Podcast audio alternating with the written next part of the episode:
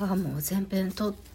撮ってから泣き出しちゃってもう後編撮るのに6時16分1時間ぐらい経っちゃった。えっとはい、1個で話をまとめたかったんだけど後半へつ後半に続きます。リューチェルたくさんの愛をありがとうです。あのそうリューチェルのニュースを見て自分がねあの忘れてたっていうか塞ぎ込んでた感情もねネガティブな感情もいろいろ湧いてしまってたんししまったんですよね。私はちっちゃい頃からこういう何て言うんだろう。全部が全部じゃないですよ。この愛のない世界に私はなぜかちっちゃい頃から絶望しながら生きてきてて。で家の問題もあって二十歳ぐらいからずっと死にたいって私思ってて。で鬱になったことでその波波が激しいっていうか状態にあることをついつい思い出してしまってね。やっぱりね死にたいって思ったことがある人もしくは死にたいという気持ちを何回ももしくは長期間そういう気持ちを抱えてたりしてる人ってねこういうあの有名人が亡くなったとか身近で誰かが亡くなったとか特にそれが自殺だった場合とかねすごくそういうそれ聞いちゃうと自分も死にたいっていう感情がうわーって思い出されちゃって引っ張られちゃうことってあるんですよね。私の友達も私よりも重いうつ病の女の子がいるんだけど大学生の大学の時に知り合ったお友達なんだけどその子も芸能人が死ぬたびにもう気持ちがざわざわつく。自分も死にたい死にたいっていう気持ちがねまた高まってしまうみたいなことを言ってて私はこのことは最近連絡取ってないんだけど私はなんか特にリューチェルとかみたいなねすごいす素晴らしい方が優しい方が心の綺麗な方が理不尽なね心ない人の言葉や行動に傷つけられて自信を選んでしまったみたいなニュースを見る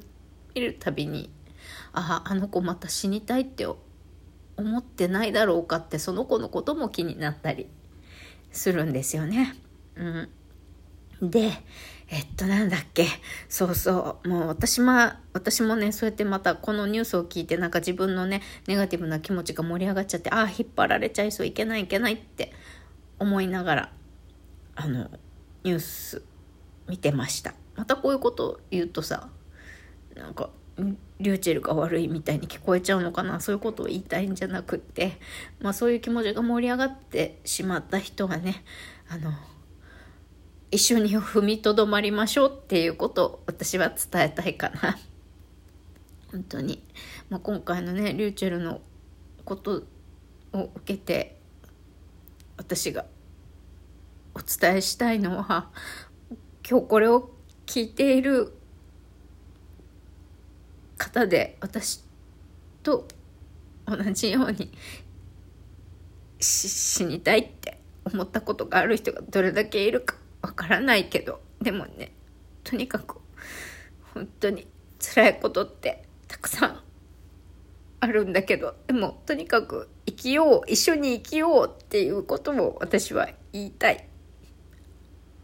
後追いしないでねって言いたい。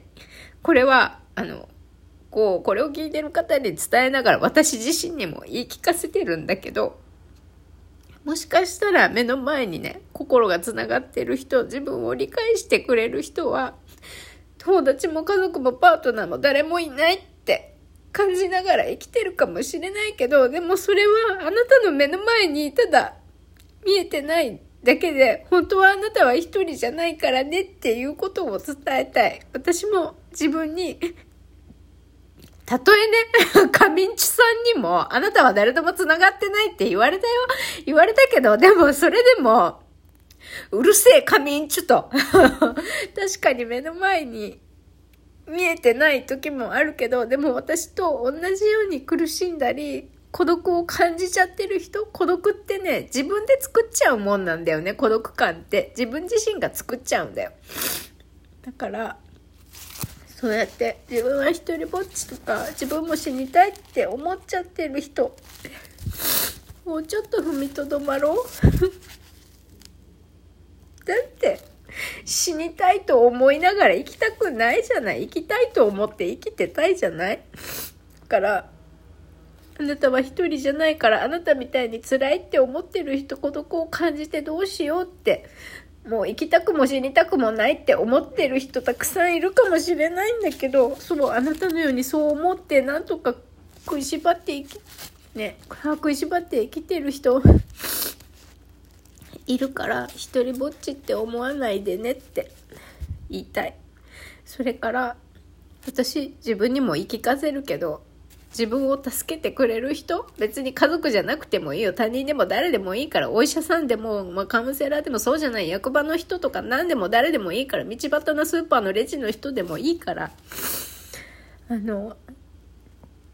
自分をね助けてくれる人自分に親切にしてくれる人自分を理解してくれる人を探すことを諦めないでねっていうことを伝えたいです。私も自分にそれを言い聞かせて今日も生きてる。今日あの今日さよならするメンタルクリニックにはそんな風には思えてないけれども。うん。諦めないで。ね分かってくれる人とか共感してくれる人とか助けてくれる人絶対いるからこれだってもうこれ地球に 70, 70億人ぐらいいるんだよ。絶対いるから。諦めなければ。絶対いるから。きっと近くにもいるから。遠くにも近くにもいるから。絶対諦めないでねっていうこととその、まあ、他人にもそうだし自分にはもっともっと優しい言葉をかけてあげてくださいね。もう SNS 見ないで。そんな心ない言葉とか SNS とか見ないでほしいし、まあ、しばらくね傷ついてる時とかはあの自分に取り込まなくていい言葉とかなんかも文字とか音声とか入れ入れないで意地悪なコメント真に受けないでねっていうことを伝えたいです。それからもうねもうほんとこんなね心の綺麗な人たちがこんな悲しい決断をしていく様をもう見てられないよねもう。だから本当にこの SNS とかのさ誹謗中傷匿名性の誹謗中傷さ本当にさちゃんと犯罪としてさ取り締まった方がいいと私は思うよね。もう国も動いてよって思う。こあのさ、いじめ嫌がらせってさ、ひらがなで書いたりするから軽く聞こえるかもしれないけど、れっきとした殺人という犯罪だからね。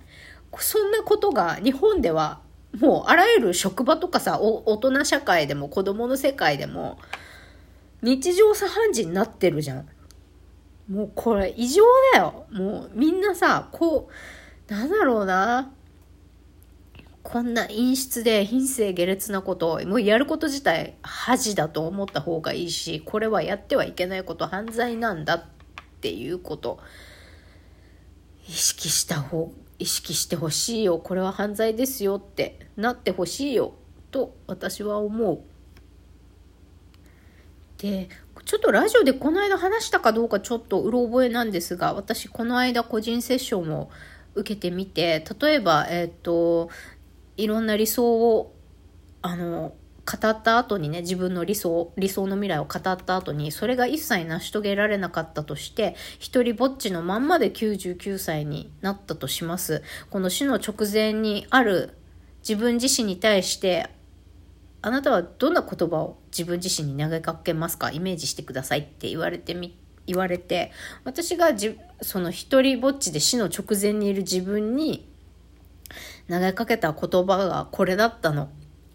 その自分のやりたいことに対して身近な人間や他人からいろんな理不尽な言葉、心ない言葉、ネガティブな言葉をどんなに浴びせられても自分の信念を貫いて行動して挑戦し続けてそれから傷つくことがあるかもしれないけれど人人にね、まあ、自分人っていうのは自分も含めてそうだけど傷つくことがあるかもしれないけど愛を伝え続けて愛を伝えてっていうのが、私が、私に対するメッセージだったんだよね。で、リューチェルは、まさにそれを体現してる人だったと思うの。今思ってみると。だから私は、彼のことをすごいなって尊敬してたし、憧れてたんだと思うの。だからそんな彼がこういう結果になってしまったことが本当に辛いし、でもね、人に批判されながらも自分の信念を貫き続けて、プラス人に愛を伝え続ける。そういうことをしながら、それ以上に自分に愛を注ぐっていうのはとってもとっても難しいことだと思うんだよね。うん。本当に、だから、本当に、惜しまれる彼女がもうこの世界にいないことが本当に悲しい。だけど、まあだからこそなんだけど、あの、もう、うん、リューチェルのインスタグラムは見れなくなってんだけど、もう YouTube とかさ、あの、彼のコントとかも大好きなわけ。もう本当に、私は愛とユーモアが大事って思ってる人間なんだけど、本当にそれを体現してる人だった、リューチェルって。だから彼のね、そういう素晴らしいもう笑いと愛を提供している動画とか、そういう何でもいいんだけど発信してるものは残しておいてほしいなって思いますね。それから、あの、リンクくん。息子さんとペコちゃん本当に今はあのゆっくりゆっくり休んで少しずつあのまた元気取り戻してくれたらいいなって思います。はい。そんなわけで、そんなわけでというか今日は仕事しなくていい金曜日。皆さん、私もあなたも自分に思いっきり、自分を思いっきり受け入れて甘やかして優しい言葉をかけてあげてください。それでは、いってらっしゃい。